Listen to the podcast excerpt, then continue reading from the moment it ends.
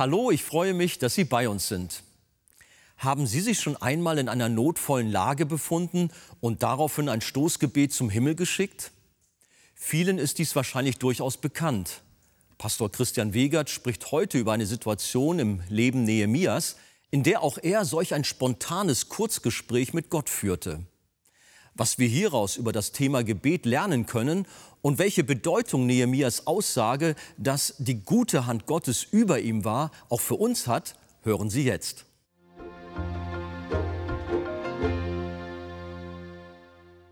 Lasst uns aufstehen noch einmal.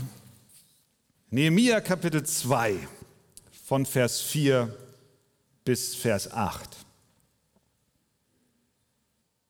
Da sprach der König zu mir, was erbittest du denn? Da flehte ich zu dem Gott des Himmels. Und dann sagte ich zu dem König, wenn es dem König gefällt und wenn dein Knecht wohlgefällig vor dir ist, so sende mich nach Juda, zu der Stadt, wo meine Väter begraben liegen, damit ich sie wieder aufbaue. Da sprach der König zu mir, während die Königin neben ihm saß, wie lange wird die Reise dauern und wann wirst du zurückkommen? Und es gefiel dem König, mich hinzusenden, nachdem ich ihm eine bestimmte Zeit genannt hatte. Und ich sprach zu dem König, wenn es dem König gefällt, so gebe man mir Briefe an die Statthalter jenseits des Stromes, damit sie mich durchziehen lassen, bis ich nach Juda komme. Auch ein Brief an Asaf, den Forstmeister des Königs, dass er mir Holz gibt, damit ich die Tore des Tempelbezirkes, der zum Haus Gottes gehört, aus Balken zimmern kann und für die Stadtmauer und für das Haus, in das ich ziehen soll. Und der König gab sie mir, weil die gute Hand meines Gottes über mir war. Amen. Wunderbar. Nimm Platz. Also, Nehemia vor dem König, dessen Politik bis dato eine Blockadepolitik hinsichtlich des Wiederaufbaus der Stadt Jerusalem war. König sieht, Nehemia, du hast eine Last. Was ist es? Nehemia bekommt Furcht, ob er denn jetzt reden kann, aber er tut es. Er stellt sich zu Gott und seinem Volk. Koste es, was es wolle. Möge Gott uns solch einen Mut geben, dass auch wir in seiner Kraft uns für ihn einsetzen und für seine Sache. Nehemia sagt, was ihn bedrückt, die Stadt meiner Väter liegt in Trümmern. Und der König antwortet, was forderst du von mir? Jetzt wird es noch eine Stufe brenzliger. In diesem Moment wird Nehemias Herz vermutlich schneller geschlagen haben. Zumindest haben wir einen Hinweis darauf, dass ihn diese Frage nicht kalt ließ, weil er jetzt blitzschnell zu entscheiden hatte, welche Worte finde ich denn jetzt, um nicht den Zorn des Königs gegen mich zu haben. Vers 4. Da flehte ich zu dem Gott des Himmels. Wir haben keinen Hinweis darauf, wie lang diese Unterhaltung war, aber wenn wir das lesen, drängt sich der Eindruck auf, und es wird so vermutlich gewesen sein, dass nicht viel Zeit für Nehemia bestand zwischen der Frage des Königs und seiner Antwort. Er konnte nicht sagen, oh, Eure Hoheit, geben Sie mir zehn Minuten Zeit, ich gehe nach nebenan und ich bete zu meinem Gott und ich frage ihn, wie ich jetzt die Antwort formulieren soll, die ich Ihnen geben darf. So wird es nicht gewesen sein. Er wird auch da nicht gestanden haben, eine ganze lange Weile mit offenem Mund und innerlich gebetet haben. Nein, das geziemt sich nicht vor dem König, so zu handeln. Es waren Bruchteile, ich weiß es nicht, wir können die Zeit nicht messen, aber es war zumindest ein kurzer Augenblick. Und hier haben wir ein spontanes Gebet. In Kapitel 1 haben wir ein Gebet, was Nehemia Tag und Nacht über Monate hinweg betete. Aber es gibt auch spontane Gebete. Kennst du diese? Bist du dankbar, dass du spontan beten darfst? Was für ein Vorrecht, dass wir nicht Rituale einhalten müssen, nicht Randbedingungen prüfen müssen, dass wir, egal wo wir sind, auch egal in welche Himmelsrichtung wir schauen, wir dürfen beten. Immer. In jedem Augenblick. Zu jeder Zeit. Nehemia betete. In diesem entscheidenden Moment hat er ein Gebet blitzschnell wie ein Pfeil abgeschossen. Schneller als Schallgeschwindigkeit. Schneller als Lichtgeschwindigkeit. Gott ist auf Empfang. Er konnte jetzt nicht ausführlich beten.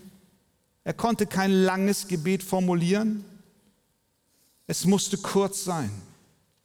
Vermutlich war es leise, aber doch äußerst dringend. Es war aufrichtig, es war ernst, es war eilbedürftig, es war still, so wie die Gebete, die du zum Himmel emporschickst. Kennst du diese spontanen Gebete? Du arbeitest in der Geschäftswelt und du musst Fragen größter Bedeutung entscheiden und zwar schnell. Und du musst es tun, obwohl du weder den Ausgang deiner Entscheidung kennst, noch die Übersicht hast, wo das hinführen könnte. Aber du musst dich entscheiden. Das wird von dir in deinem Job verlangt. Du arbeitest als Arzt. Du hast diesen Patienten vor dir mit diesen Symptomen und du musst eine Diagnose treffen. Auch auf die Gefahr hin, dass eventuell du jetzt noch gar nicht alles überblicken kannst, besonders wenn es ein Notfall ist. Und deine Entscheidung, die du jetzt triffst, das Wohl und Übel dieses Patienten dauerhaft beeinflussen kann. Du bist eine Mutter, die ihr Kind erzieht und es kommen Fragen an dich heran, die du schnell zu entscheiden hast zum Wohl oder Übel deines Kindes. Und du kannst nicht überblicken, Wohin führt das, wenn ich dem Kind dies erlaube oder das verbiete? Aber es muss schnell geschehen. Wenn nun der Kaufmann oder der Arzt oder die Mutter sich nur auf die eigene Fähigkeit verlässt, richtig zu entscheiden und nicht Gott den Allmächtigen um Weisheit für solch wichtige Entscheidungen bittet, dann lädt der Kaufmann, der Arzt oder die Mutter eine große Bürde und Last auf die eigene Schulter. Deswegen dürfen wir und sollten wir stets bereit sein, zu beten. Herr, hilf mir. Ich weiß nicht, wie ich mich entscheiden soll. Hilf mir, es richtig zu sagen. Herr, ich brauche dich jetzt. Kriegt gar keiner mit die Geheimwaffe der Christen. Halleluja. Was können wir aus diesem kurzen Gebet Nehemias lernen? Zum einen, kurze Gebete sind nicht weniger wirksam als lange. Amen. Ah, das ist ein, uh.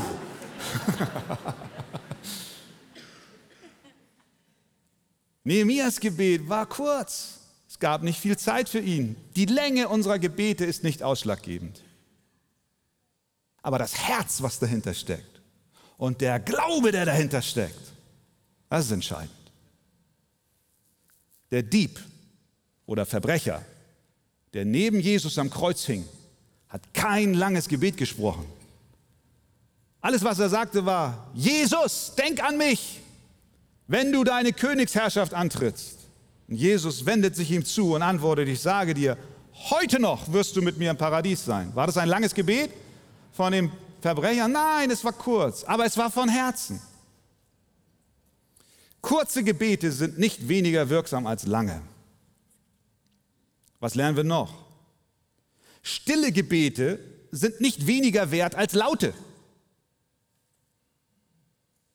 Wie wir sagten, Nehemiah wird nicht laut gebetet haben. Das tat er, wenn er allein war. Oder wenn er am Dienstag in die Arche kam zur Gebetsversammlung. Da hat er laut gebetet. Und das ist auch gut. Und es gibt etwas wie laute Gebete. Und es gibt auch eine Ordnung in der Gemeinde hinsichtlich Gebet. Wir dürfen nicht ableiten, dass wir jetzt nur noch still beten. Ich will dich im Gegenteil herausfordern, wenn du vielleicht Manschetten hast, auch mal in einer Kleingruppe oder in der Gebetsversammlung ein Gebet laut zu formulieren. Lass dich ermutigen, tu es, weil es auch zur Ermutigung deiner Geschwister dient. Was für ein Segen empfinde ich häufig, wenn Geschwister beten, wenn sie ihr Herz vor Gott ausschütten und ich darf mithören. Das baut mich auf, stärkt auch meinen Glauben. Aber stille Gebete sind nicht weniger wert als laute. Jesus selber kombiniert beides.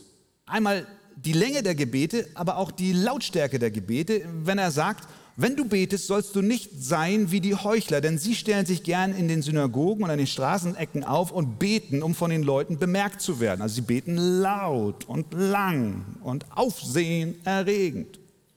Wahrlich, sagt Jesus, ich sage euch, sie haben ihren Lohn schon empfangen. Du aber, wenn du betest, geh in dein Kämmerlein, schließe deine Tür zu und bete zu deinem Vater, der im Verborgenen ist.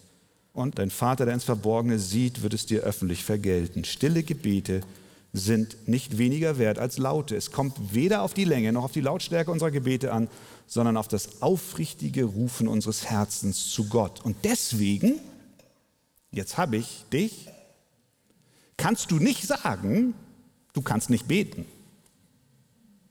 Wenn du ein Kind Gottes bist, dann kannst du still und kurz beten.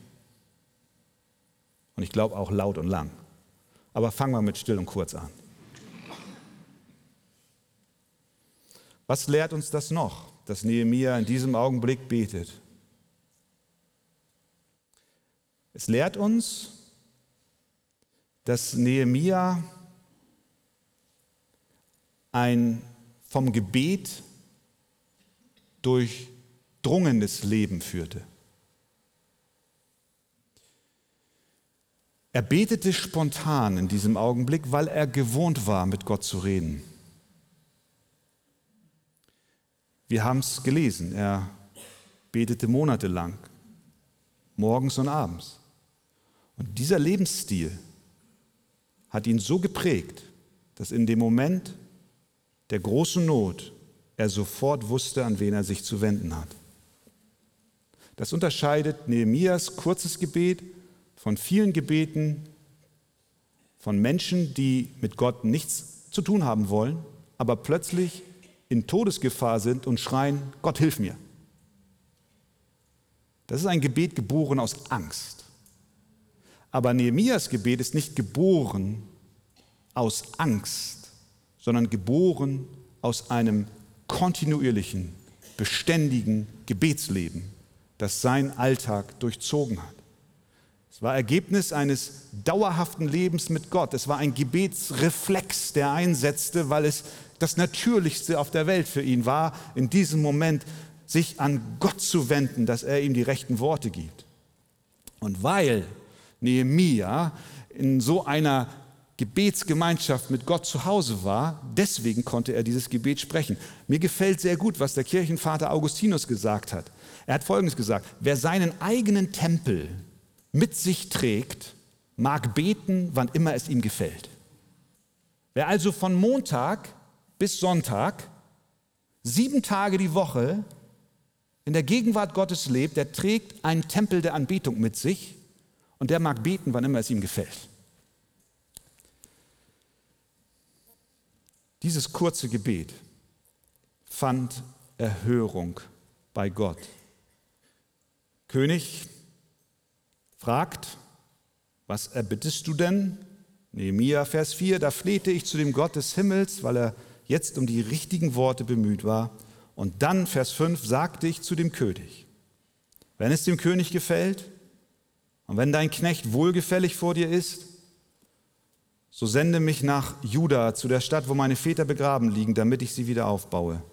Und dann entsteht eine Unterhaltung, was dann alles noch nötig ist für diese Reise. Der König fragt, wie lange brauchst du? Ich habe ihn eine bestimmte Zeit genannt, sagt Nehemiah. Und er erwähnt auch noch, gib mir Briefe mit an die Statthalter der Provinzen, durch die ich ziehen muss, und auch an den Forstmeister, damit ich Holz bekomme aus dem königlichen Wald zum Wiederaufbau der Tore der Stadtmauer Jerusalems. Daran sehen wir, dass Nehemia an dieser Vision schon ziemlich detailliert gearbeitet hat. Der wusste sofort, was zu antworten war, weil sein Plan war schon in seinem Herzen. Aber er lief Gott nicht voraus, sondern er wartete auf das grüne Licht. Entgegen aller menschlichen Wahrscheinlichkeit kam es, weil Gott eingegriffen hat. Der König reagiert mit Wohlwollen. Wie lange wird die Reise dauern? Wann wirst du zurückkommen? Und es gefiel dem König, heißt es in Vers 6, mich hinzusenden, nachdem ich ihm eine bestimmte Zeit genannt hatte. Diese Reaktion des Königs war nicht zu erwarten. Es war tatsächlich ein Politikwechsel, der jetzt hier stattfand hinsichtlich der Mauern Jerusalems. Nichts, aber auch gar nichts deutete bis dato auf eine solche Entscheidung hin. Denn wozu braucht Jerusalem aus Sicht eines persischen Königs eine Stadtmauer? um sich vor Persien zu verteidigen? Eigentlich hätte der König eine Absage erteilen müssen. Er hätte diese Bitte sogar als einen Akt der Auflehnung interpretieren können, doch Nehemia bekam die Erlaubnis, sogar Briefe, offizielle Briefe an die Statthalter jenseits des Stroms, offiziellen Brief an den Forstmeister des Königs, der König stimmte allen Anträgen ohne Abstriche zu. Halleluja. Amen. Was könnte Nehemiah jetzt tun? Das war mal Erfolg auf ganzer Linie. Er hätte sich seiner Rolle rühmen können, er hätte prahlen können, dass dies alles nur möglich war, weil er ein so vorbildlicher Diener war, ein so guter Mundschenk, der sich das Vertrauen des Königs erarbeitet hatte über Jahre hinweg. All das tat er nicht. Stattdessen schreibt er in Vers 8, und der König gab mir die Briefe. Warum? Weil die gute Hand meines Gottes über mir war. Weil die gute Hand Gottes über mir war. Ich, Nehemiah, bin nur Empfänger der Gnade Gottes. Und so ist es auch in deinem Leben und in meinem Leben. Wie oft hast du mich, Herr, von Unheil befreit? Wie oft hast du mich aus der Not herausgeholt, aus der Grube gezogen? Das alles nur, weil deine gute Hand mit mir war. Wie oft haben wir Schutz empfangen, Begleitung, Versorgung, Gnade von Gott? Geben wir ihm allein die Ehre, denn seine gute Hand war stets mit uns. Gott ist nämlich immer gut. Jede Mahlzeit, jede Freude, jeder Sonnenstrahl, jede Nachtruhe, jeder Moment der Gesundheit und alles, was unser Leben erhält, kommt aus der guten Hand Gottes. Der Herr ist gütig gegen alle und seine Barmherzigkeit waltet über allen seinen Werken. Du tust deine Hand auf und sättigst alles, was lebt, mit Wohlgefallen.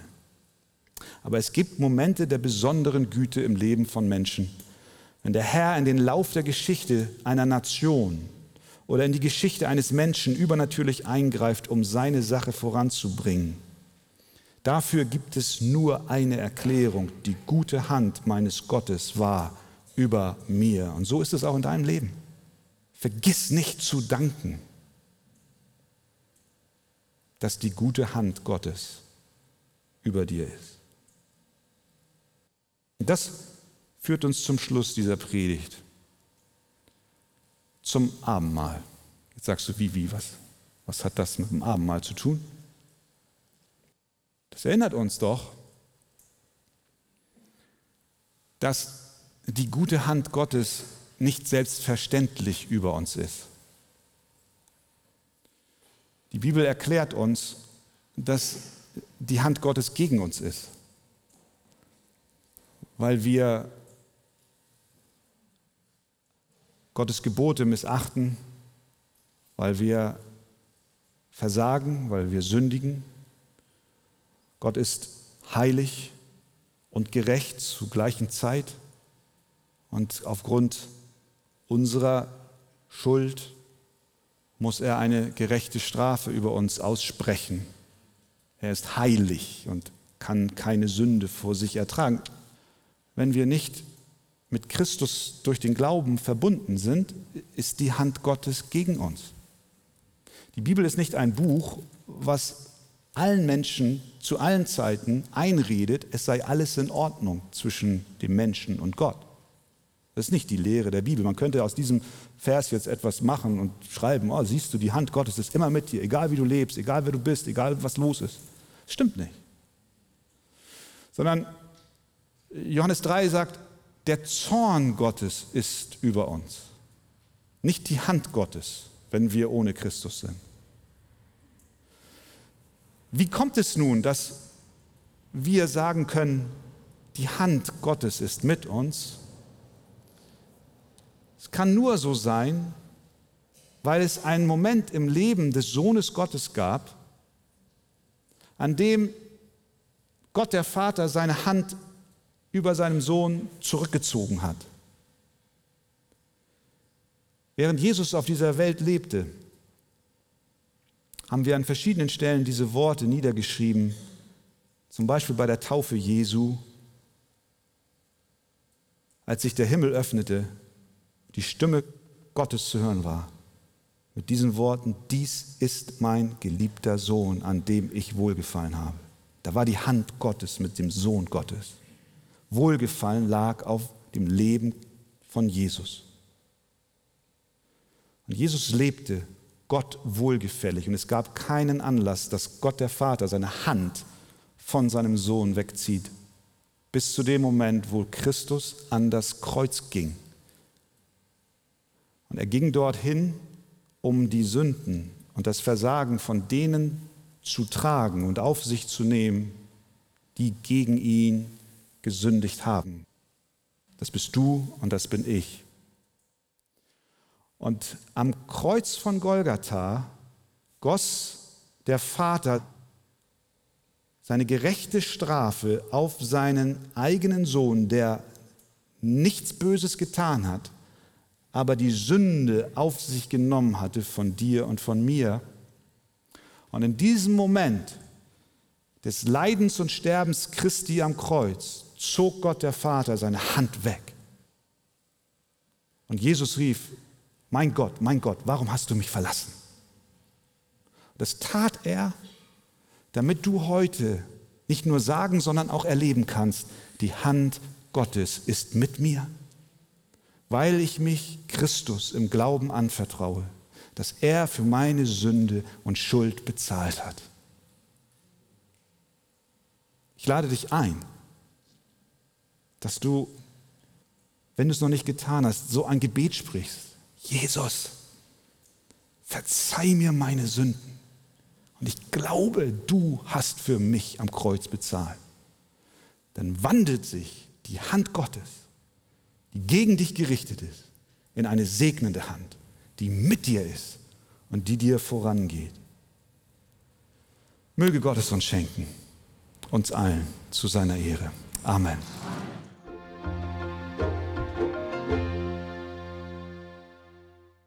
Nehemia sprach ein spontanes Gebet, weil er in der Gebetsgemeinschaft mit Gott zu Hause war. Und so sollte es bei einem jeden Christen sein. Sie möchten weiterführende Informationen zu diesem Thema? Dann empfehle ich Ihnen das Buch Das Evangelium Kennen und Genießen vom Pastor Wolfgang Wegert. Insbesondere das Kapitel Gebet, der Sauerstoff des neuen Menschen. Ein Exemplar erhalten Sie auf Wunsch kostenlos. Wir freuen uns über jeden Kontakt zu unseren Zuschauern. Sie erreichen uns per Brief, E-Mail oder zu nachfolgenden Zeiten unter der eingeblendeten Telefonnummer. Näheres zur evangelisch reformierten Freikirche Arche finden Sie im Internet. Viele Zuschauer teilen uns ihre Freude über die Fernsehkanzel mit, am Telefon, per Brief oder E-Mail. Sie spenden Geld, damit wir die Sendungen produzieren und ausstrahlen können. Dafür sage ich allen ein ganz herzliches Dankeschön. Über eine Spende auf die eingeblendete Kontoverbindung würden wir uns sehr freuen.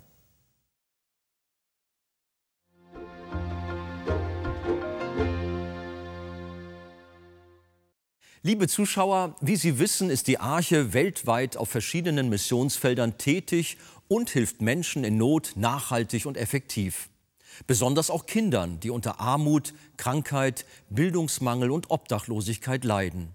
Helfen auch Sie mit, diesen Kindern zu Weihnachten eine große Freude zu machen und unterstützen Sie unsere Aktion Hoffnung für Kinder. Einen Einblick in diese Arbeit gibt Ihnen der folgende Kurzfilm. Mit Ihrer Spende machen Sie diese wichtige Hilfe möglich. Wir sagen Ihnen herzlichen Dank.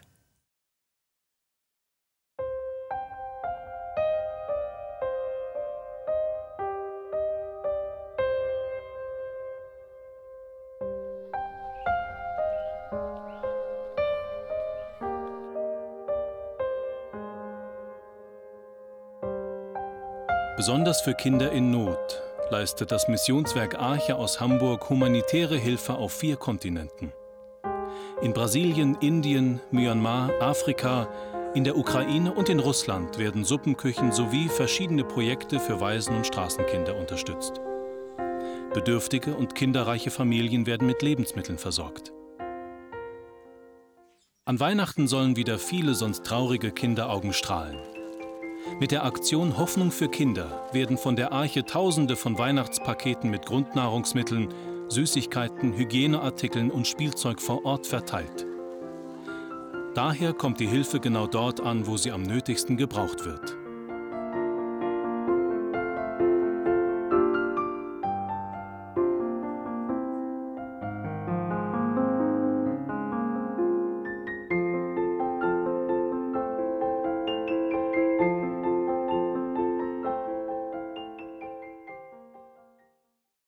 Die gute Hand Gottes ist über denen, die an Jesus Christus glauben.